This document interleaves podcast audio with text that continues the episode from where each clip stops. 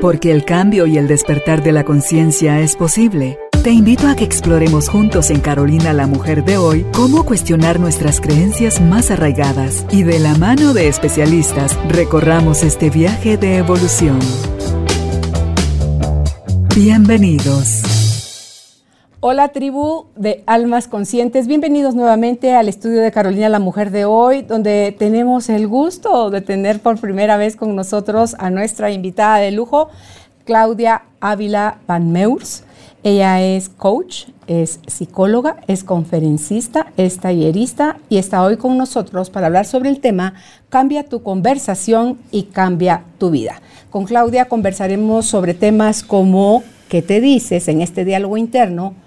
Cuándo y cuánto complaces, cuánto te exiges, cuánto te ignoras, cuánto reclamas, cómo estás en relación a tus necesidades. ¿Las estás satisfaciendo? ¿Se las estás exigiendo a otros? Bueno, pues todo esto tiene que ver en la forma en que nos estamos comunicando internamente y es así o sí, va a ser la forma que vamos a ir hacia afuera a comunicarnos o a darles permiso a los demás para que se comuniquen de esa forma con nosotros. Así que bienvenidos, bienvenidas, empezamos. Claudia, bienvenida a esta tu casa. Gracias, Finalmente finalmente. Tenemos la oportunidad de compartir. Tan linda, gracias porque tú has sido una mujer súper activa en Guatemala y fuera de Guatemala, donde has tenido la oportunidad no solo de ir tras tus propios aprendizajes, sino que una vez tienes las herramientas, vi en ti que es eh, tu ilusión también poderlas compartir con otras personas, te has educado a empoderar a la mujer, mucho. Así que gracias por estar con nosotros en este espacio hablando de este tema por demás interesante porque si algo tiene la mente es que no se queda callada, no se queda quieta, está construyendo historias constantemente y desde ahí estamos tomando la vida y funcionando o siendo disfuncionales con esto. Entonces vamos a a cambiar nuestra conversación y a cambiar nuestra vida. Gracias por estar acá. Ay, Carolina, yo más que afortunada de estar frente a ti con la experiencia que tú tienes. Eres una maestra totalmente de la vida y te agradezco tanto la invitación. Eh, pues emocionada, el título, el tema me fascina, creo que de ahí nacen tantas cosas y cómo se construyen las relaciones, cómo nos construimos nosotros justo ahorita que llegué tras de cámaras, eh, me fascinó lo que dijiste y me encantaría que lo repitieras porque qué bonito dijiste cuando dices, nos enseñan a escribir y a leer, pero hay más elementos en esto de comunicar. Sí, no nos enseñan tristemente a potenciar nuestra forma de escuchar ni nuestra forma de hablar, de comunicarnos hacia adentro y hacia afuera. Y lo estamos haciendo todo el tiempo, no solo con el lenguaje, no solo con las palabras, sino también con nuestro lenguaje corporal, con las, todas las expresiones que el cuerpo, te das cuenta cómo el cuerpo, tú estás diciendo una cosa con la boca y tú dices sí con la boca y la cabeza está diciendo que no. Quien te está observando le va a creer a tu movimiento de cabeza. A mí de las cosas que me ha encantado aprender, Claudia, es que tu cuerpo nunca te va a mentir así como dicen que los borrachos y los niños no mienten, tu cuerpo no miente. Entonces, cuando hay congruencia, cuando la persona está hablando y hay congruencia, se lo ves en su mirada, se lo ves en un brillo que destella, se lo ves en su postura corporal, se lo ves en el mensaje, en la intención y atención que pone en ti. O sea, es, es todo tan como lúdico, tan wow, queda uno. Y que cuando no está, la persona que lo está haciendo cree que te está engañando, cree que te está convenciendo, pero porque le gusta mentirse y decirse esas cosas, pero la otra persona lo está leyendo tal cual es. Y no necesitamos ir a la universidad, es instintivo que leemos a las personas, porque un niño tan chiquito, Claudia, de meses, que todavía no camina, que todavía no habla, tú te le quieres acercar para abrazarlo, para darle un beso, te ponen la manita, te ponen el codo, se dan la vuelta, se aferran a quien los tiene y te están marcando la raya y no hablan. ¿Cómo le hacen para comunicarnos de esa manera tan clara a través de su llanto? a través de su queja, de su berrinche, de todo. Entonces, si desde chiquitos nacimos con toda esa conexión, ¿dónde, Claudia? ¿Dónde perdimos esa capacidad? Sí. Ay, me encanta cómo lo explicas. Es que justo el poder de las palabras, de la expresión, de la mirada, del gesto, del tono, es tremendo. Cuando somos niños nos empezamos justo a tratar. Hay una frase que me fascina de mi doctor Efren Martínez que dice, me voy tratando como he sido visto. Imagínate el poder de la mirada, que luego acompaña el tono y luego lo que sale de la boca. E, es, es fuertísimo cómo unos a otros nos vamos construyendo y haciendo sentir. Mira, tengo unos meses atendiendo a un gran director europeo que trabaja en Latinoamérica y en Europa, haciendo grandes diagnósticos y vendiendo millones eh, entre euros y dólares y, y es brillante. Y me busca porque le urge saber conversar y yo, ¿de qué me estás hablando? Si tú dominas la consultoría, haces eh, que las empresas ganen tres veces más, ¿de qué me estás hablando? ¿De qué quieres que conversemos? Yo perdidísima de cuál podría ser su petición de consulta. Me dice, Claudia, no puedo construir una relación con mi pareja eh, emocional. Y yo, ¿cómo? Me dice, estamos bloqueados por todas las redes de cómo nos llegamos a comunicar ya no podemos ni cruzar una palabra, pero la amo con locura y con profundidad. Ya sabrás cómo me puse yo chinita de la piel, erizada, de ver a un hombre tan capaz, brillante, con una inteligencia intelectual impresionante y emocionalmente sin poder comunicarse con su amada. Analfabeta emocional. Estaba yo tan preocupada, llevamos meses viendo cómo construir una conversación. Imagínate el poder. ¿Y te hace sentido en ese caso, que de esa historia que cuentas, en lo que dice Efren, de me voy tratando como he sido visto? No me validaron, no se generó el apego seguro. ¿A qué me comparo? Como que qué me siento. Y entonces, si el mensaje en la mirada era, era, y después, o no es para tanto, o no me molestes ahorita o hay alguien más, vea que quiere el niño o y no hubo esa conexión, te vuelves sí o sí analfabeta emocional. Y por años se le dio tanta prioridad al, intelecto y lo emocional se dejó atrás. Gente graduándose con honores de la universidad que tienen pésimas relaciones en la familia, en el trabajo, con la pareja. Y entonces dice uno, ¿qué está faltando? está faltando conectarnos con nosotros, creo yo. Está faltando que te empieces a ver con más amorcito para que puedas bajar el volumen, bajar como es, tal vez hasta el, ya no es tanto, tan rápido, sino que va a seguir existiendo, pero ya está casi que puedes tener una conversación con, con esa parte de ti que le dices, yo se lo dije, te lo digo por mí. Yo se lo dije en una oportunidad a, mi ego. Le dije, mira, te quiero, quiero hacer un negocio contigo. Fíjate, pues, ¿cuánto tiempo nos hemos gobernado? O sea, tú me has dicho, yo te he dicho, nos hemos sentido mal, nos atacamos y hemos sufrido. Y te incluyo porque vas conmigo a todas partes. Entonces, se me está ocurriendo, porque se lo vendí como idea, se me está ocurriendo que a lo mejor si le damos la oportunidad a otro espacio, lo que llamamos Dios, lo que llamamos ser superior, ¿verdad? O sea, lo que el amor, si le damos un espacio a esa parte que le hemos tenido miedo, ¿te das cuenta?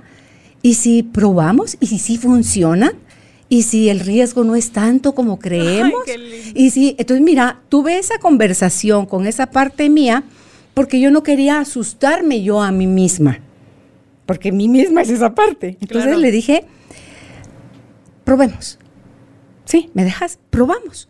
Y vemos cómo van o no mejorando las cosas. Si las cosas no mejoran, te prometo que regreso contigo, pero te lo prometo. O sea, no te voy a abandonar. Si había abandonado a mi niña interna, o sea, abandonar ahora mi ego hacia lo loco era como entrar en otra guerra, Claudia.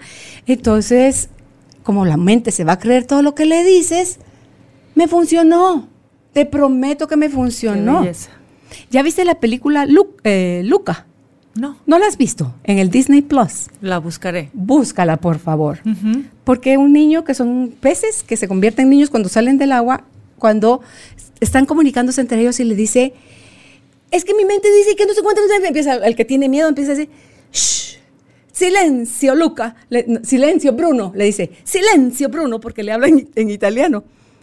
Entonces, cuando él le dice silencio, Bruno, a esa voz que está en la mente, ¡ay, qué bonita se atreve, se atreve a hacer lo que me voy a matar en la bicicleta, no voy a poder, esto, todo lo que uno se dice, Claudia. Ay, qué Entonces, el silencio, Bruno, fue lo que yo hice sin saber cuando le entré a mi parte terrorífica, o sea, la que me cuenta las peores historias de mí, y le dije eso y me creyó, me creyó eso es lo bonito. Entonces ahí, la llevamos, te digo. O sea, ¿cómo la vas a construir tú? No sé a ti cómo te funcionó, cómo hiciste tú para entrar en contacto con esa parte tuya para poder ahora, Claudia, estar ayudando a otros. Sí, no creerme todo ese diálogo que mencionas, ¿verdad?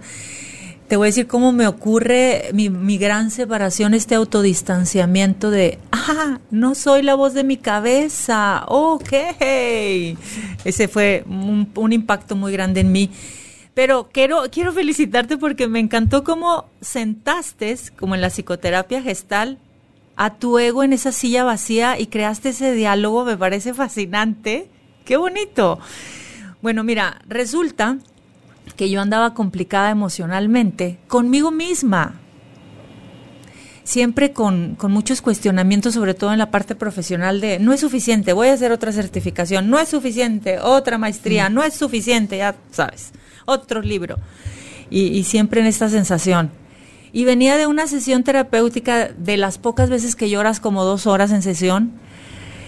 Y una amiga me dice, vente a nuestro libro club, Gaby Paz, que es otra gran amiga. Y yo, bueno, ¿cuándo, qué libro toca? El poder de la hora. Ahí fue el gran encuentro con salir de la voz de mi cabeza. Dije, ¿qué cuento nos contamos todo el tiempo? Mm, ¿Y mm. cuántas historias? ¿Y respecto a cuántas cosas? Este, paremos, paremos este, me encanta lo que dijiste porque se lo puedo aplicar también ahora a, hay que ponerle un nombre, ¿verdad? Sí. Este, y ahí fue, fue ahí fue el gran encuentro de, ah, eh, hay un ser, hay una voz, a ver aquí todos los personajes, quién es quién, vamos a ver cómo nos relacionamos con cada uno y, y saber lo de los pensamientos, la cantidad de historias que podemos construir con los pensamientos. Yo creo que fue una de las cosas que más me, impactó, de los pocos libros que agarras y no puedes soltar. Luego me fui a la biblioteca, a la librería y les dije, me urge que me den todos los libros de este autor, todo lo que tenga. Y ya no pude parar. De Cartoli. Sí, y ya sabes que me volví loca con la nueva tierra. Y de ahí dije, ok, ya entiendo cuál es el juego de la vida, el juego de este mundo, cómo lo queremos jugar. Y ves que hoy hay tanto autor diciéndonos lo mismo. Pero lo interesante, Claudia, es que cuando solo te la pasas leyendo en cursos, talleres y todo esto, y no te das permiso a experimentar, sigues patinando en el mismo lodazal. Es corriendo riesgos, es saliendo de la zona cómoda, es dejando de necesitar la aprobación de otros. Porque digo yo, aquí lo tengo anotado, lo mencionaste tú hace un momentito, el no es suficiente. ¿De dónde viene? Aparte de esta voz. Hay otro espacio, yo lo, yo lo ubico en el corazón, ese vacío, esa carencia, ¿de dónde viene realmente? Claudia, ¿tú encontraste de dónde venía esa hambre eh, de, conocimiento, esa necesidad de, saber más, de tener más herramientas? Mira, así como físicamente podemos necesitar eh, dormir, comer e hidratarnos, creo que psicológicamente también hay tres necesidades que viene siendo la de afecto, reconocimiento y atención. Entonces, estas dosis de afecto, reconocimiento y atención, como tú bien dijiste, es cuando vamos creciendo en esta infancia que cruzamos y en esta adolescencia, ¿cuál fue la cantidad, frecuencia y calidad en que yo pude generar y recibir este afecto, este reconocimiento y esta atención? Mm. Y ahí es donde se sobredimensiona o no se alcanzan las dosis adecuadas. Y luego, como bien dijiste, andamos cobrándolas de mil maneras inadecuadas, con uno mismo y con los demás. Sí, sí. Porque fíjate que tú dices la cantidad, frecuencia, calidad en que pudiste recibir. Como no lo recibimos, mira hasta dónde llevamos la herida, como no lo recibimos, entonces de ahí nos incapacitamos a que por eso es que no lo podemos dar, por lo menos ahí lo justificamos. Y de ahí te cierras, la vida te va a querer dar todo el tiempo y te niegas ya a recibirle nada a la vida, porque si lo que estás recibiendo es palazo, sabes qué vida, gracias, no me interesa, mejor ni te comuniques conmigo. Entonces, si yo lo que quiero, me quejo, perdón, es de que no recibo, de que no me dan, pero ya revisé si me estoy dando permiso a recibir, Exacto. a disfrutar, o soy tacaño para dar, porque tengo miedo que se vaya a acabar. Exacto. Entonces, o si doy mucho, entonces me van a calificar como bien, si doy poco me van a, a despreciar y entramos en unos diálogos horribles, Exacto. Claudia. Entonces, ¿qué te dices? ¿Cuánto impacta? ¿Cuánto te impacta lo que te dices? Totalmente, y todo el tiempo. Como tú bien dijiste al principio, la voz nunca calla. Todo el tiempo está expresando, expresando, clasificando, etiquetando, acomodando. Y es natural, es su función. Así que es como el corazón late, la cabeza piensa. Es, es- son sus funciones. De acuerdo. Aquí es como tú dices, este, cancelado. ¿O cómo fue la frase de, de Lucas? Ah, ese silencio, Bruno. Sí, silencio, hay que decir silencio cuando de pronto viene esta cascada negativa de palabras imparables. Eh, yo creo, mira, como yo doy un taller que, que es el de temperamentos, del temperamento al ser, yo creo que si desde niños estamos reconociendo quién somos, que somos más que un temperamento, más que un carácter, más que una personalidad, que somos más que la herencia, más que el ambiente donde crecimos, más que lo que nos pudo haber ocurrido, sucedido. Obviamente que todo esto nos influye, pero nunca nos determina. No Y nos lo enseñaron, Claudia. Exactamente. Es momento de decirles a nuestros niños y adolescentes que somos muchísimo más que todo esto que creemos, que todo esto que vemos. Hay, hay algo más grande, nuestro ser justo, que está lleno de amor y gracia, y que entonces lo que nos haya ocurrido o con nuestros padres, hermanos, cultura, herencia, lo que quieran, no nos determina. Y si nos influye, pidamos la ayuda.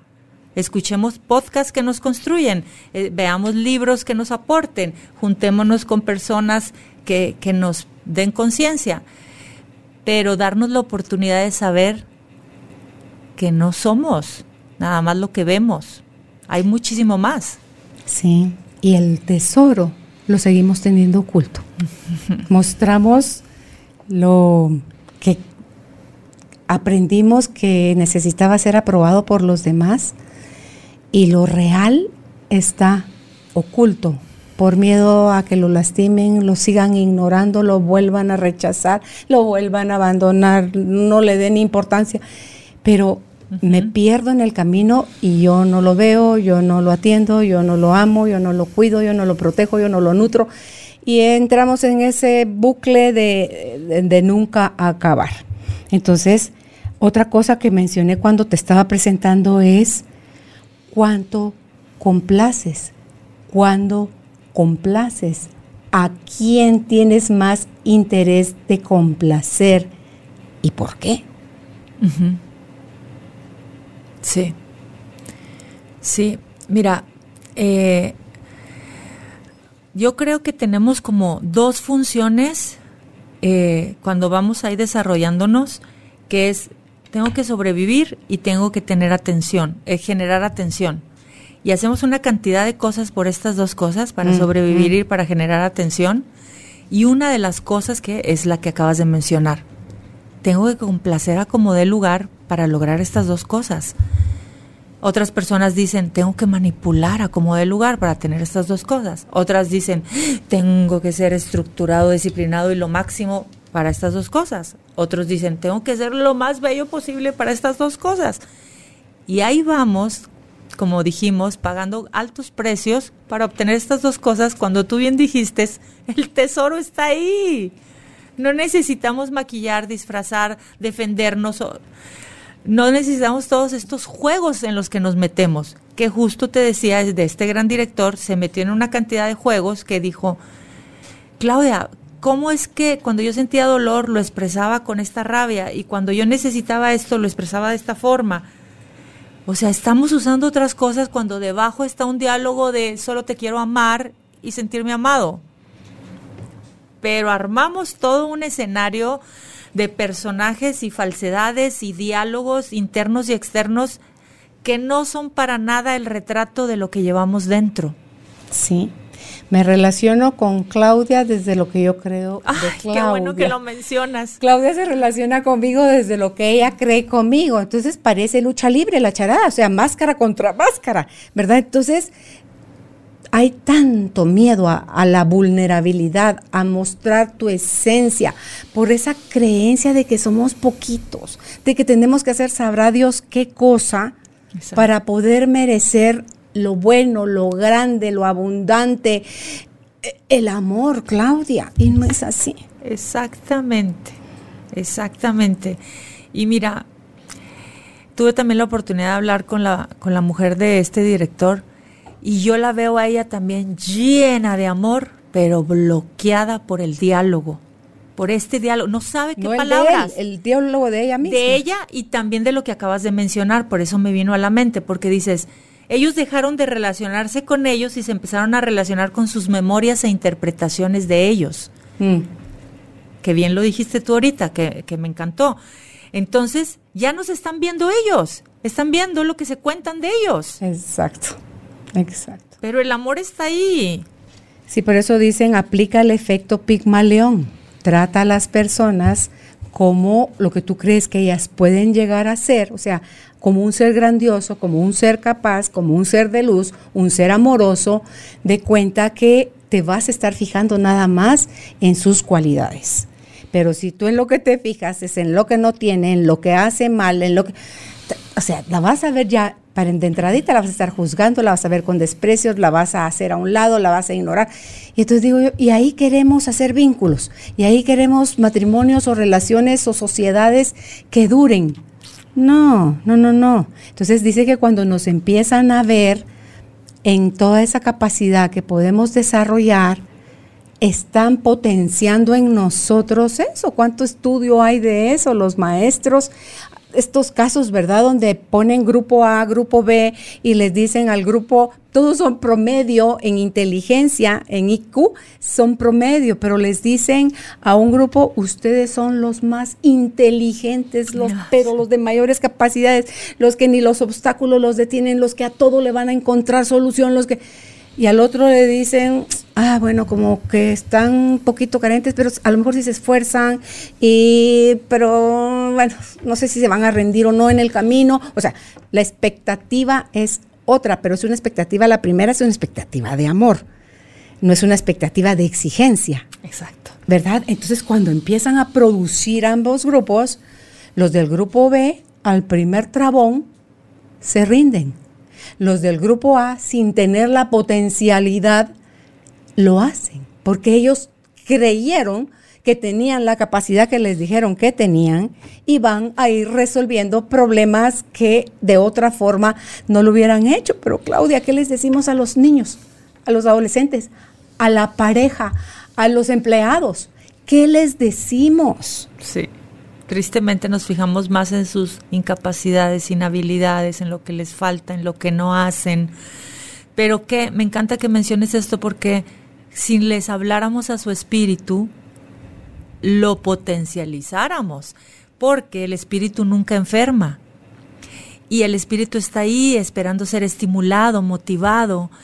Pudiera en ocasiones sentirse ambivalente, restringido, bloqueado, pero está ahí esperando ser llamado.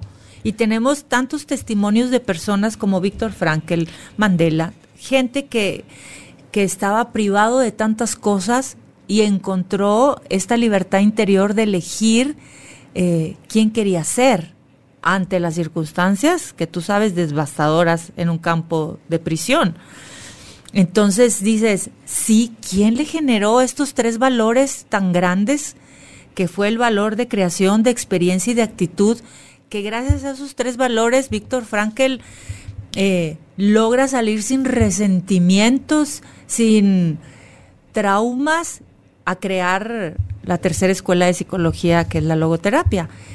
Entonces, y dijo él, con estos tres valores, el de la actitud, la experiencia y creación y la, y la, creación. ¿Cuál fue la creación? Pues cuando él se interesó por los demás, por, por ver lo que tú acabas de decir, lo bueno en todos. Aunque no tenían ni comida y estaban muertos de frío en esos campos, ¿qué sí hay? ¿Qué sí tenemos? ¿Qué podemos crear con esto? Sí. El de la actitud con su famosa frase de que te pueden en la vida arrebatar todo, dejar literalmente desnudo, pero nadie te puede quitar la libertad de elegir la actitud que tú quieras poner frente a lo que sea.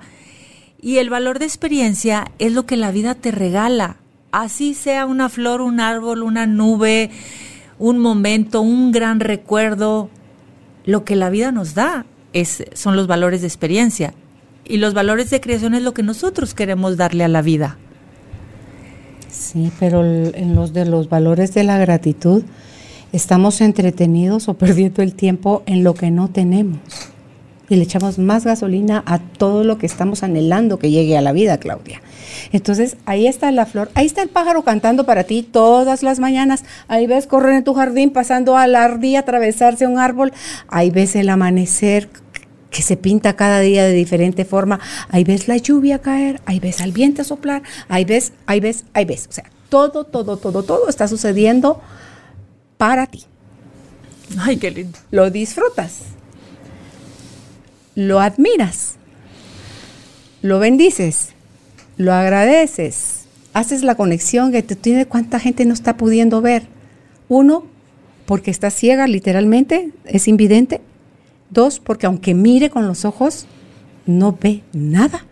O sea, todo lo pasa como, todo lo volvemos parte del paisaje. Entonces, ah, no, pero ahí bien que sé qué quiero, cuando lo quiero, en qué cantidad lo quiero y con quién lo quiero. Y vuelta, pues otra vez a su carril del sufrimiento porque es uno quien lo está diciendo. Y cuando tú decías esto, ¿cómo dijiste que se llamaban esos valores de qué? La creación, experiencia y gratitud. ¿Valores de qué dijiste que eran? Son valores... Eh pues los que trascendieron la vida de, de Víctor Frank en los campos ah, de concentración. ok. Ok. Algo que tampoco nos enseñaron, pero lo lindo es que lo podemos aprender.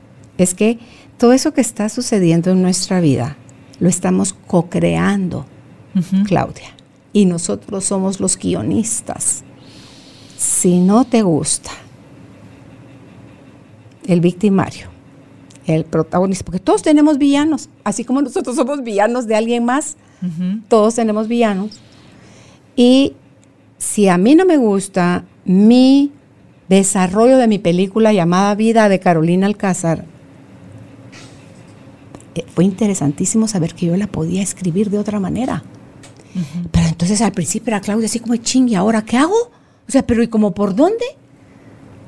Tenía que querer dejar de ser víctima tenía que querer hacerme cargo de mi vida. No sabía cómo, obvio, no sabía cómo. Aprendí.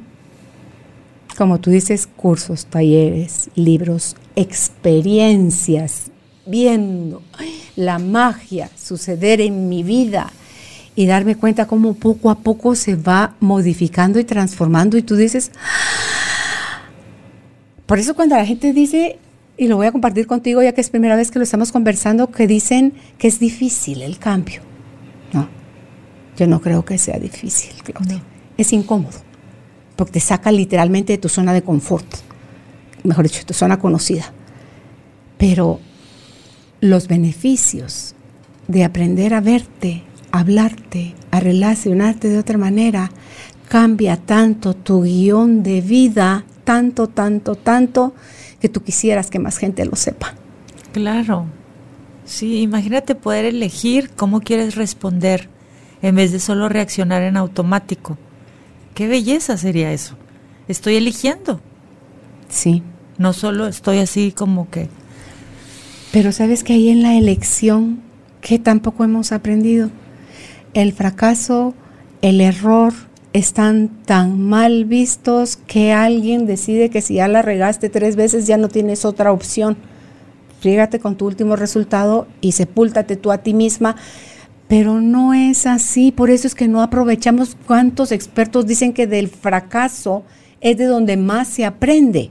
Claro, mira, este gran filósofo que cambió de hecho la historia de la filosofía, Heidegger, planteó algo fascinante que tenemos que tener presente todo el tiempo, que siempre estamos siendo. En este siendo no podemos creer que lo que fuimos ayer, antier, el año pasado, solo somos eso, porque siempre tenemos esta oportunidad de elegir y ni siquiera cada día, cada momento, cada minuto, porque fíjate que hace cinco minutos yo estaba en ansiedad, pero en estos cinco que siguen quiero estar en paz, en, este siendo, darnos la oportunidad. Sí, cada segundo. Por eso dicen que uno no se puede bañar dos veces en el agua del río porque ya el ya fue. O sea, el lugar físico ahí está, pero el agua ya no está. Yo tengo seis hermanos y cuando tenía diferencias o peleas con mis hermanos, que yo soy la más chica, yo llegaba con mi papá y yo, papá, es que mi hermano me dijo, me quitó, me puso. ¿Cuándo fue eso? Pues ahorita, hace 10 minutos. No, hombre, mijita. Hace 10 minutos, no, pues te das cuenta que eso fue el año pasado. Ni gordo, ¿qué sentías? Yo quería justicia, ¿no?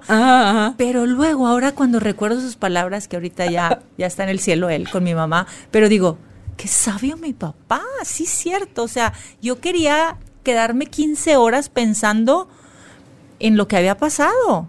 Cuando mi papá dijo, ya pasaron 10 minutos, dale vuelta. Eso fue el año pasado. Imagínate. ¿Y cuánto nos resentimos y nos aferramos en un diálogo, como bien dijiste, si nos contamos 200 mil veces esa mm. historia para agarrarnos del chongo con el otro? Sí, nos quejamos de el que fue nuestro victimario, pero el daño que esa persona nos hizo no se compara, es chiquita comparado con que nosotros nos seguimos haciendo con la misma cantaleta. Mira, me encantó lo que dices de tu papá, cuánta sabiduría de verdad. Y esto quería justicia, dijiste tú. Yo quiero justicia. Sí, te están fastidiando, papá, usted es el papá de todos, regáñelo, castíguelo, péguele, hágale algo, ¿ah? Pero, ¿qué es la justicia, Claudia? Es muy relativa, ¿eh? de repente se puede volver muy relativa, porque cuando tú cuestionas bien por qué el otro hizo lo que hizo, puedes descubrir cosas que no son lo que tú crees. Vas a comprender por qué lo hizo. Sí. Si tú estuvieras en esa posición, a lo mejor harías hasta peores cosas. Sí. Pero tal vez la confundimos, Claudia, con que justicia es que se haga lo que yo quiero. Ah, claro. Yo quería que mi papá lo regañara mínimo si no los azotara, mínimo que los regañara. Pero mi papá nos hacía eso a nosotros, somos ocho hermanos. Y llegábamos los dos en queja.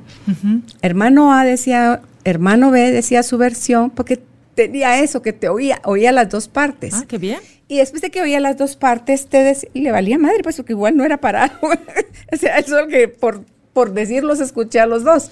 Y decía, bueno, ok, ya escuché las dos historias, ahora, a ver, tú pídele perdón a tu hermano. Y uno es así como que, ¿cómo que yo le voy a pedir perdón? No le estoy diciendo que él fue el que me estaba fastidiando, me empujó, me pegó, lo que sea, me quitó. Ya lo sé. Yo aquí tengo todo el tiempo y aquí nos vamos a quedar porque necesito que tú le pidas perdón a tu hermano. Entonces lo, lo dices del diente para afuera. Entonces le dice a la otra parte, ahora tú pídele perdón a tu hermana. Entonces, como ya sabes que lo tienes que hacer, finges el pedir perdón, entonces nos pedíamos perdón mutuamente. No era suficiente, porque eso lo puedes fingir. Entonces dice, bueno, ahora dense un abrazo. ¡Ay, qué bárbaro! ¿Cómo finjo el abrazo? ¿Cómo finjo el abrazo? Y puedo fingir el perdón, pero el abrazo no, porque entonces, ah, así, no, un abrazo, dije. Y ese es un abrazo que te sostienes y te puedes desprender de la otra persona sin sentir ese odio que puedes estar sintiendo, esa molestia, esa indefensión en un momento dado. Entonces digo yo, wow, o sea, mi papá buscaba que nosotros pudiéramos tener la oportunidad, ambas partes, de decirnos las cosas y a pesar de reconocer cada uno que estaba equivocado. Y a pesar de darte el abrazo. Entonces con mis hermanos podemos tener agarrones, porque los tiene uno, pero terminamos igual haciendo cosas, cosas así, Claudia. Pero que uno cuando las está viviendo dice, por amor de Dios, con mi papá o con mi mamá. Y resulta que tiene a la larga, le vas encontrando el regalo que son las bases con las que uno después puede o no educar a sus hijos, porque ya ves que nos vamos al otro extremo. Si no me gustó lo que me dieron y cómo me lo dieron, voy a buscar consciente o inconscientemente irme al polo opuesto o me voy a quedar en el mismo polo del victimario. Pero como dijo Víctor Frankl, que tú lo decías, es yo lo estoy eligiendo. Ya la vida me está presentando otras oportunidades ¿Qué elijo yo hacer con eso? Y no nos hablaron de responsabilidad. Claudia, sentimos culpa, pero no sentimos deseos de ser responsables porque la culpa se siente fea, es muy tóxica. Y la tapamos con cosas. ¿Cómo puedo hacer ese switch entonces para empezarme a relacionar con las cosas de las que me tengo que hacer cargo sin la toxicidad de la culpa y la vergüenza? Yo creo que, mira, me encantó lo que mencionas de tu papá porque este ejercicio de reconciliación, aunque tú la sintieras de joven, eh, un poco artificial, en ese ejercicio la fuiste integrando.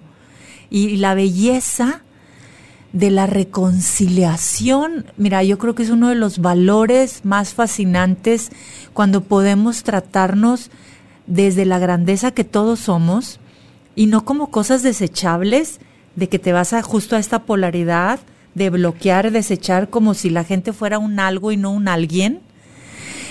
Y, se cosifican las personas y, es doloroso y es terrible cuando siempre puedes construir esto de dialogar, de conciliar y de encontrar eh, las dos versiones, las dos versiones, este, y que a lo mejor ninguna de las dos versiones es, pero esa oportunidad de escucharnos, yo le mandé un mensaje a esta persona de la pareja del director y le digo, yo no pierdo la esperanza de que un día los dos puedan sentarse, mirarse a los ojos, hablar con la mayor humildad y ver qué hay detrás de todo el cuento que se han contado, que seguro la mitad de lo que se creen y dicen en esas palabras dolorosas y duras y a veces hasta violentas, atrás hay un amor que no saben ni dónde poner ni cómo poner. Pero sabes, tan, no está tan atrás, fíjate ahorita que tú lo mencionas, y estoy eriza de las dos piernas, te prometo ahorita que te estaba escuchando la historia de ellos, no está tan atrás, porque si él se acerca con la brillantez que tiene y la humildad que tiene de decir, Claudia, ayúdame, porque no quiero más esto en mi vida, esa es una acción del amor. Que no sabes cómo fregados le vas a hacer, pero es una acción del amor. Y si los dos están siendo atendidos por ti, yo creo que tienen alto chance de, querer, de poder despertar. Ahorita estaba queriendo que me cayera el 20 de cuál libro es. No sé si es el de los cinco lenguajes del amor. Creo que sí, porque ahí usan muchos muchos ejemplos de por qué las parejas no se entienden y es porque se están amando en el lenguaje totalmente diferente. Entonces, no me importa que tú me ames en el tuyo porque a mí no me está diciendo nada. Ámame en el mío, por favor. Yo voy a amarte en el tuyo. Así implique no sacrificio, sino que implique tal vez a lo mejor un poco de esfuerzo en mí porque no es mi lenguaje, pero si lo hago con amor va, va a funcionar distinto. Me encanta del curso de milagros que dice que solo hay dos estados en el ser humano. Una es cuando está dando, experimentando el amor, y la otra es cuando lo está pidiendo. Porque no es ni siquiera el miedo, es el amor también, pero que lo está pidiendo. ¿Has oído la frase que dice, ámame cuando menos lo merezca, porque será cuando más lo, necesito. Entonces, me encanta. a mí me, me puede encantar también. Y es cuando estamos necesitando el amor, cuando tenemos desconexión del amor, es cuando eh, lo estamos pidiendo, pero de una mala manera. Exactamente. Ves a un niño haciendo berrinche. Sí. ¿Qué está pidiendo? Mami, mírame. Mami, atendame. Mami, cargame. Mami, esto. No está, ah, yo ya sé con qué friego a mi mamá. Ahí viene, ahorita y le va. No. Es- Tócame, mírame, bésame, claro. dime si no lo hacemos los adultos. Totalmente. Sí, por supuesto. Ay, dile, no, no me mencionas a mí, pero en tu energía, cuando te comuniques con ellos, yo los veo a ellos ya reconciliados, los veo desde el pidiendo, los dos están pidiendo amor, están exigiendo amor, porque no se lo están dando a sí mismos, pero creo que están con toda la capacidad, Claudia, de podérselo dar mutuamente y después, ¿qué va a ser lo lindo con esa pareja? Que van a dar testimonio Exacto. que les van a mostrar a otros que sí se puede, que implicaba hacer algunas cosas de una manera distinta, que implicaba aterrizar y caer en cuenta de las cosas que no estaban aportando o que estaban exigiendo. Exactamente. Mira, una de las dimensiones que, que Víctor Frank también desarrolla en los campos de concentración es la dimensión de la diferenciación, que es otra dimensión de, de la autotrascendencia. La diferenciación es cuando permitimos que el otro sea legítimamente otro. Mm, en sus tiempos, en sus ritmos, en sus aprendizajes, en su temperamento, en su historia. Porque como bien dijiste hace rato, estamos esperando que el otro sea en nuestras expectativas y es que debería y es porque no es esto, porque no me dice aquello, porque no hace aquello. Pues créeme que no es que no quiera hacerlo, es que en este momento no le alcanza en este momento, pero como siempre estamos siendo, puede ser que le alcance más adelante. Y creando conversaciones y diálogos desde lo que sí somos y sí podemos, y como tú dijiste, viendo lo que sí hay bueno y no enfocándonos en esas tres, cuatro cosas que a veces nos cuesta manejar o soportar. Pero en, en esta diferenciación sería fascinante que, que pudiéramos relacionarnos con lo que el otro sí tiene y no con lo que al otro pareciera que le falta. Lo que yo quiero que tenga, Exacto. ¿verdad? Sí, porque si yo quiero que lo tenga y lo estoy exigiendo, estoy en modo exigencia, es porque obvio no lo tiene y obvio exijo que lo tenga. Entonces me encantó, me encantó, me la voy a memorizar, te juro, para aplicarla en todas las áreas de la vida de uno. Dimensión de la diferenciación es permitir que el otro sea legítimamente Otro.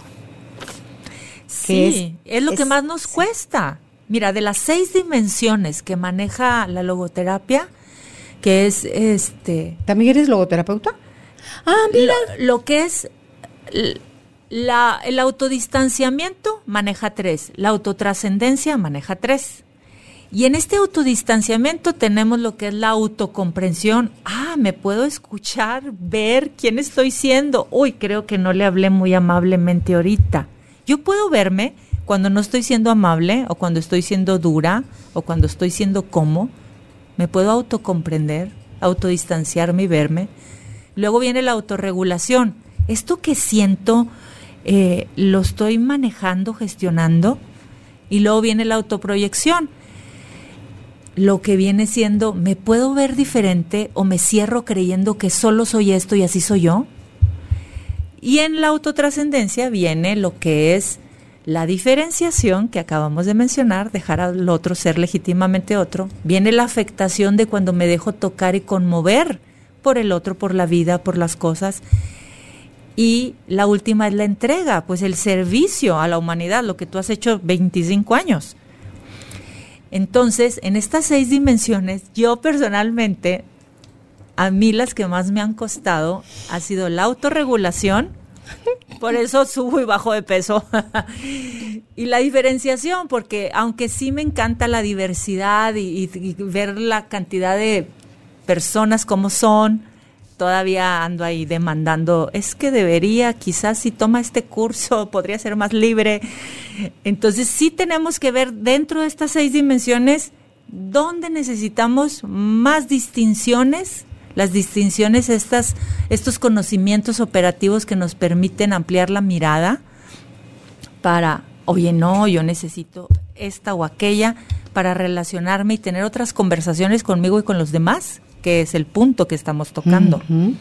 A ver, en la autotrascendencia dijiste dejar ser a los demás, la tercera era la entrega y me perdí la segunda. Afectación, que es permitirme conmover, cuando me conmuevo con la vida, cuando me conmuevo con el otro, como ahorita tú y yo que nos hemos erizado, que nos hemos conectado, que, que, sentimos que esto que estamos conversando lo podemos ver en tantas personas que amamos. Ay, sí, mi sobrino, mi nieto, mi hijo. Y, nos conectamos con todo esto. No estamos así fríos, distantes ni del mundo ni de los otros. Me dejo tocar, afectar, conmover, afectar en el buen sentido. De todo esto que mencionaste ahorita, que es todo eh, vital, creo yo. ¿Por dónde empezaría alguien que quiere hacer cambios, Claudia, en mejorar su conversación interna? de eh, cómo, miro a los demás, cómo me miro a mí, cómo dejo hacer a los demás, cómo me doy permiso a, mí a ser yo misma. Eh, de verdad soy capaz de sentir, porque gente que está tan anestesiada que ya ni siente, Claudia, eh, ¿cuál sería como lo más básico o lo más aterrizado, enraizado como para decir, vete con paciencia, vete con amor, vete con respeto. Y a ver, pruébale por aquí. Mira, a mí me encanta, no sé si por mi formación de psicóloga clínica antes de coach, que el coach me dio mucha practicidad, pero a mí me encanta partir siempre de la biología. Yo soy, vamos a la biología, pasemos por la psicología y lleguemos a la espiritualidad. Cuando hicimos la especialidad en logoterapia, uno de los libros que más me impactó es uno que se llama Enmascaramiento Psicológico. ¿De quién es? No recuerdo el autor, pero te voy a mandar una copia, porque ahí a mí me impactó, porque yo todavía en ese tiempo andaba de que lo que afirmemos, declaremos, el lenguaje es importante, eh, checa lo que andas pensando y diciendo. Claro que todo eso es súper valioso, pero primero hay que ver cómo está tu biología antes de entrar a tu psicología. Porque si tu intestino, si tus pulmones, si tu sueño, si tu hidratación, si primero no atiendes esta parte física, es muy difícil que lo que estés pensando o sintiendo se pueda regular fácil. Entonces casi creo que yo a las personas, yo atiendo muy poca gente porque cuando atiendo gente yo les digo, miren, podemos estar seis meses hablando de coaching o de psicología, pero dime cómo estás comiendo, qué estás comiendo, cómo estás durmiendo, o sea, porque eso va a ayudar o no al proceso. Entonces, ahorita que mencionas la parte de la autorregulación y la emocionalidad, ¿por dónde empezar? ¿Por las emociones? ¿Por los pensamientos? ¿Por dónde empezaríamos? Yo empezaría por checar tu sensorio. ¿Qué tan bloqueado mm. o cerrado está tu sensorio de conectarte con lo que sientes, con lo que hueles, con lo que ves, con lo que saboreas. Mira, yo tengo una entrenadora maravillosa, Chai Cajas, es como mi médica alternativa con la que cuando me pierdo, me intoxico, cuando digo, ay, estoy saturada, inflamada, necesito ir con Chai. Y ella empieza por mi sensorio, me empieza a hacer caminar por la grama, me empieza a hacer oler cosas, me empieza, me unta sales, y me manguerea con agua fría. Este, entonces va a mi sistema nervioso, va primero a mis sentidos, a mi sensorio. Cuando mi sensorio está abierto, empezamos a ver la emocionalidad. Cuando ya vimos la emocionalidad, empezamos a trabajar y cuestionar pensamientos y a limpiar muchas cosas en la cabeza. Cuando yo ya tengo eso, ya puedo entonces ver qué planes de acción voy a tener, porque si no lo que yo haga, si no tengo esto bien sólido, no se va a sostener, porque no he cambiado a mi observador. y nada más es como un juego que, que inicio pero no sostengo. Pero si empiezo desde la biología, puedo sentir una diferencia tan distinta. Mira, tengo unos días con mi caldo de hueso y mi shot o mi tacita de caldo de hueso y yo puedo sentir como mi intestino y mi energía y hasta mi emocionalidad. Digo, ay, me siento tan feliz y no me ha pasado nada. El caldo de Pero biología, es pura biología. ¿Cómo la biología te puede autorregular emocionalmente? Y si a eso luego ya acompañas un proceso de coaching o terapia, qué, qué fascinante. Pero la biología ya te puede hacer sentir bien. Sí.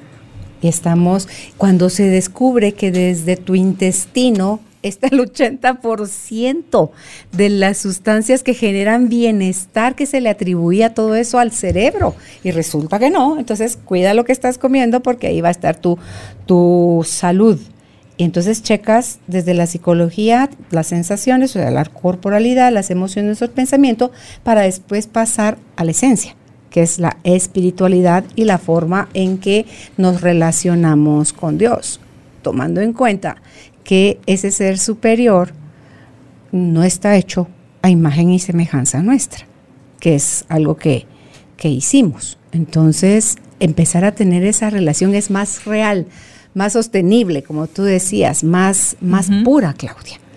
Exactamente. A mí me, por decir, cuando eh, atiendo personas que son más corporativas y que no están tan relacionadas con que si la conciencia y el espíritu y la, la, la, me dicen, eh, ¿de qué otra manera pudiera yo entender lo de la espiritualidad? Le dije, tres cosas. La espiritualidad es, tu estado de gracia, tu estado de amor y tu libertad interior. Si lo quieres ver más aterrizado, son esas tres cosas. Cada vez que yo te menciono, activa tu espiritualidad. Y eso es tu ser. O sea, tu espiritualidad es tu ser, que se compone de gracia, amor y libertad interior y ahí ya lo sienten más aterrizado los que son más este racionales. En las empresas se van más por, por Sí, pero cuando conectan eso y lo experimentan, ya empiezan después dar entrada a, ah, pues seguramente Dios existe porque ya me estoy yo sintiendo de esta forma. Y se abren a otras experiencias. Pero en eh, de base es eso. Ok, ¿nos puedes ampliar un poquito más sobre el estado de gracia, el estado de amor y el estado interior? Mira, la, libertad interior. La libertad interior, todos los seres humanos, todos, ah, tienen un espacio donde aparece un estímulo y antes de la respuesta existe este espacio que si tú respiras dos minutos lo puedes experimentar, conocer y sentir. Mm. Dices, ay, aquí hay un espacio dentro de mí donde ya no tengo que estar ni en mi temperamento, ni en mi automático, ni en mi programación, ni en mi acondicionamiento, ni en el ego que mencionaste al principio. Parece que, que, aquí todo está como nuevo, inocente. el presente. Puro, mm. que es justo el presente. Mm. Y, y eso se puede ejercitar. Y se puede ejercer de muchas maneras, la meditación, el mindfulness, la naturaleza, los animales. O sea, hay tantas cosas que, te, que son como los guardianes del ser. Claro, y ese guardián te hace ya responder y no reaccionar. Exactamente. Ya, eh, hace, ya con eso ya haces una diferencia enorme. Sí, pero nos dejamos llevar por, por nuestro cerebro reptiliano, o sea, somos tan reactivos porque el cerebro va a estar a la, defensiva, está atento de, te está protegiendo, no quiere, él, su función es mantenerte con vida, no hacerte feliz. Exactamente. Entonces, si te mantiene con vida, va a llegar a la noche y va a decir misión cumplida. Así te dijo cosas y te sostuvo y te el Bruno no se cayó en todo el día, pero cumplió su función, era la supervivencia. Y ese mismo es el que te dice, "No, no, no cambies." como que para mm. qué tenemos que hacer qué o aprender qué si con esto que tenemos y sabemos hemos sobrevivido. Mm, no, nos pongas en peligro. Sí, y, no necesitamos hacer otra cosa. Mantengamos la energía que tenemos para lo que ya sabemos. Pero nos estamos perdiendo de grandes regalos, de mm. más satisfacciones, de más plenitud, de más armonía, de más gozo, liberándonos de muchas cosas que no nos funcionan. Ok, entonces ahora porfa el estado de gracia para después el estado de amor. El estado de gracia es esta lista maravillosa que tú mencionaste hace rato de poder agradecer hasta el canto de un pájaro, hasta una nube, hasta una flor, donde estás en un estado de agradecimiento constante porque todo lo ves como un regalo, hasta respirar, hasta que te palpite el corazón y, y ese reconocimiento de todo lo que la vida te regala es el estado de gracia. Imagínate. Y el amor es la inevitable necesidad, fíjate que ni creas que tanto de que nos amen, sino de nosotros amar. Hay una historia bellísima de una huérfana que pues nunca tuvo relación con sus padres, ni tuvo hermanos, ni nada, pero todos los días se levantaba, iba al patio de donde ella estaba y dejaba papelitos en los árboles y en los rincones. Y pues veía qué serán esos papelitos que esa niña deja por todos lados. Y así cada día. Y un día dicen, pues vamos a ir a ver qué, qué son esos papelitos. Lo abrieron y decían, quien encuentre esto, te amo. Mm. Es más nuestra necesidad de amar, de darnos, de compartir, de tocar, de mirar. Sí, obviamente qué rico que nos lo regresen y seamos recíprocos, sería lo ideal. Pero si pudiéramos amar ya con eso, no, no, o sea, no nos quitemos esa maravilla de amar, de amar lo que quieran, la profesión, el amigo, el hijo, el nieto, la naturaleza, pero poder relacionarnos desde el amor. Y el problema que hay, ahí también hay un mal aprendizaje. El amor creemos que hay que hacer algo para merecerlo. Tanto que el otro lo haga para que yo le dé mi amor, como el que yo lo haga para que otros me amen. Entonces, si vamos desde ahí, vamos a tener miedo a perder la libertad, vamos a tener miedo a perder a esa persona amada. Entonces, estamos amando, Claudia, condicionados. Y dice eh, a esta señora a la que se lo escuché, que el amor dice Ricardo Arjona también, el amor eh, sin libertad dura lo que un estornudo. Entonces, cuando nosotros podemos amar incondicionalmente, es porque llegamos a integrar el concepto de que nosotros somos el amor mismo y que no vamos a tener miedo de perderlo porque eso significaría perdernos a nosotros mismos. No vamos a, necesitar que el otro me garantice que nunca me va a dejar ir porque ya somos amor y cuando podemos ser amor, eh, que aquí lo, aquí lo tenía yo en mi... En, tus notas. En mis notas, que esto lo lleve, dice, el amor verdadero no genera apego. Y pregunta a un señor, si el amor produce apego y el apego de alguna manera coarta la libertad, ¿cómo podemos entonces amar incondicionalmente? Dice, el verdadero amor no genera apego. Las personas que aman incondicionalmente es porque están viviendo el verdadero amor y aman sin apego, porque el amor es tuyo, no del otro. Pero nosotros le damos poder al otro como depositario de nuestro amor. Entonces, si el otro no está, yo no puedo amar tranquilamente. Imagínate. Entonces, el verdadero amor es sin apego. Generalmente nuestros amores son con apego, pero el amor incondicional, insiste ella, es sin apego. Esa es la verdadera libertad, porque el que ama con apego ya tiene un miedo, ya parte con el miedo de que si no te tengo, no soy feliz. Y esa es ignorancia de no saber que nosotros no somos dueños más que de nuestra existencia. Y el día que tú tienes el mejor y el más grande de los romances contigo, los demás van a ser por añadidura un regalo que se disfruta mientras se tiene. Qué bonito. Entonces me encanta de esta señora porque ella es alguien que enseña cómo abrir la, glándula pineal para mm. conectarte, mantenerte en más estado de gracia, ¿verdad? En, en más conexión, en más conciencia de quién, quién sí somos. Y, y, que el amor no se acaba, y el amor no es cuestión de merecimiento, el amor es un estado de gracia, creo yo que es nuestro estado natural. Y que si elegimos vivirlo ahí, lo vamos a dar a manos llenas. Tienes tanto, es como un manantial que tiene todo el tiempo para dar agua, que no está pensando, ay, este ya viene por otro tonel de agua que cree que me voy a quedar sin... No, no, no, eso lo hace la mente, pero El amor, nuestra esencia, Claudia, es lo que está pidiendo experimentarse a través de nosotros. A mí esa idea me encantó, que es Dios experimentándose a través de nosotros y que el camino para que lo experimentemos es siendo amor. Ay, qué no pidiendo amor.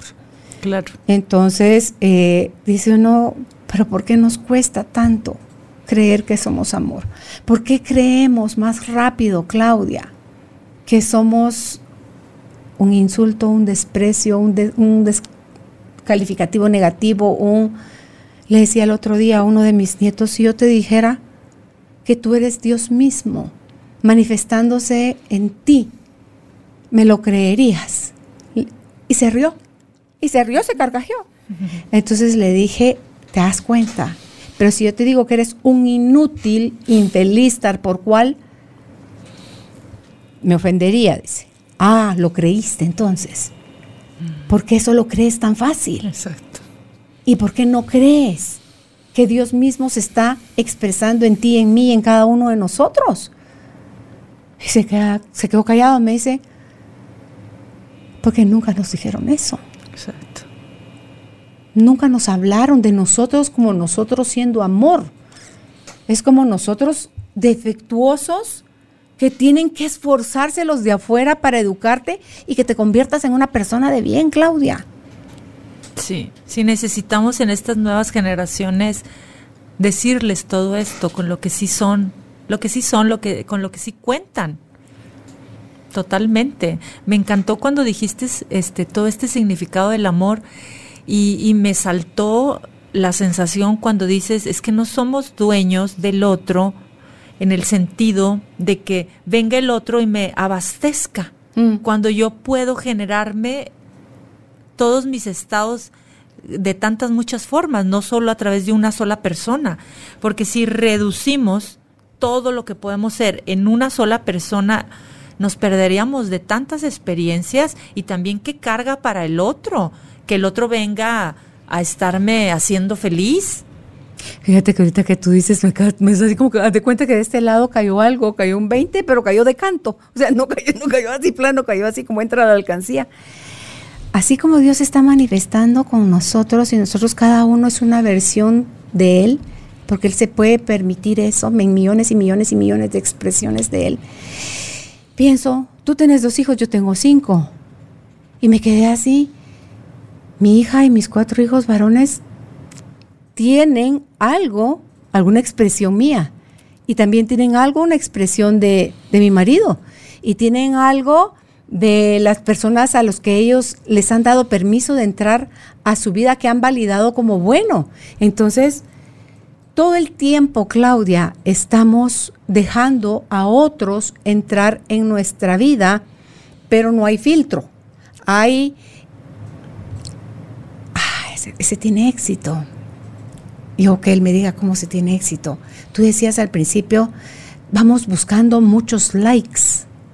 Y al que tenés que hacerle así dos deditos para arriba es a ti mismo. Si tú no te das like a ti, lo que tú decías me hace tanto sentido con lo decías de la, de la biología. Vas a comer lo que sea, vas a descansar poco o nada, vas a ingerir licor, cigarro, drogas, vas a todo eso. Y vas anestesiándote, anestesiándote, anestesiándote a, algún, a un punto en que ya no estás. Y luego ya no puedes experimentar sentirte amado por ti, ni sentirte amado por otros por lo que te estás generando. Y lo dices, pues que el amor no existe, que no sé qué, pero no te das cuenta tú también cómo participas y generas eso. Pero aquí lo importante es saber que siempre podemos elegir eh, cambiar la historia que nos estamos contando. Siempre. Qué rico saber que cada minuto puedes rectificar. Cuando estabas hablando del perdón, yo pensaba en, bueno, existe ese perdón de cuando la gente se siente superior y el otro se equivocó y lo desprecio y lo hago menos y lo rechazo y lo elimino. O existe el perdón de me perdono, te perdono, me perdonas. Pero qué rico poder llegar al perdón donde, bueno, me perdono a mí mismo por mi percepción de creer que tú mm. hiciste estas cosas. El pono, ¿verdad? Sí, Cuando, cuando a fin de cuentas tú estás siendo quien estás pudiendo ser en este momento. y dejar de tomarnos las cosas y los diálogos y estas conversaciones tan personales. Es que me dijo. Mm. Bueno, hay que ver desde dónde lo dijo y por qué lo dijo y qué había en él en ese momento, ¿verdad? Que más seguro estaba hablando de sí mismo. Exactamente. Entonces dice uno, o sea, todas esas groserías que dijo eran de él. Bueno, Alguito era de uno, pero, mucho es, es del otro por toda la proyección que hacemos. Entonces, eh, de verdad que es, creo yo, eh, Claudia, es súper interesante, es como volver a cuando somos niños, es despertar nuevamente esa curiosidad, esa inocencia, esos mm, permisos de, de, cometer errores, de ¿quién fue yo? Y flangan, va sin chazo. Entonces, para la próxima ya no digo que fui yo. ¿Quién os.? Eh, qué feo, no grite, usted es niña no llore, usted es niño. Eh, o sea, si coartamos a los demás a ser ellos mismos, que es de las partes que me encantó de lo que tú dijiste, eso es permitir que el otro sea legítimamente otro, que equivale a ser, ser el mismo. Si nosotros permitimos eso, Claudia, hay tanto para escribir uno su historia. Y la puedes escribir desde de la víctima, desde el agradecido, desde cuando me yo vi la primera vez a alguien que decía sobre un diario, pero el diario de todas las cosas que le dan a ilusión a tu día a día. Hoy qué vas a poner en tu diario, qué estás agradeciendo de todas las cosas, de qué te sientes bendecido, qué tuviste la oportunidad de ver, que ya veías como parte del paisaje desde otra mirada. Eso te va manteniendo automáticamente en, mejores posturas, en, en lugares más amorosos, Claudia. Y la historia verdadera se va a escribir si estamos parados y sostenidos en el amor propio. Y en esa misma medida le vamos a ir dando permiso a los demás a ser ellos mismos y los demás nos van a dar permiso, van a ver con buenos ojos que nosotros también seamos nosotros mismos. Y entonces diría don Miguel Ruiz, ¿te imaginas todas esas en la maestría del amor? Si todos supiéramos que tenemos esa cocina mágica, el mundo es otro. Y no, no es, ah, no, no, pero esta está haciendo demasiado puras utopías, es, y ella es porque es positiva, y ella porque no le pasa nada malo, y ella, no es cierto. Nos pasa lo mismo a todos. lo que pasa es que buscamos herramientas. Sí, y yo ya me cansé, Claudia, de sufrir de verdad, de por tantos años pelear, de, de no aceptarme, de exigirme, de, de no querer estar conmigo. Entonces, decirme, Carolina, qué alegre es estar contigo. No, está, no estoy sola, Claudia, nunca lo hemos estado ninguno de nosotros. Entonces, es como una nueva tierra, diría Eckhart. O sea, eso existe y no es que va a existir a futuro, ya está ahorita, aquí, ahora sucediendo para toda la humanidad. ¿Te metes a ese carril o lo sigues postergando? La decisión es tuya. Algo con lo que quieras cerrar nuestra conversación hoy, Claudia. Pues me encantaría recordarles que existir significan dos cosas. Salir de mí para verme y salir de mí para verte. Mm. y en ese verme y verte, cuidar mi conversación, mis palabras, mis sentires, para construir eh, relaciones que contengan conversaciones más unidas, más libres, más reconciliadoras y saber que todos estamos haciendo lo que podemos hacer en este momento, pero que siempre podemos ser en este siendo. Me encanta, siempre podemos ser. Y es lo que venimos a hacer, no lo que otros esperan que seamos. Siempre, siempre, siempre podemos ser.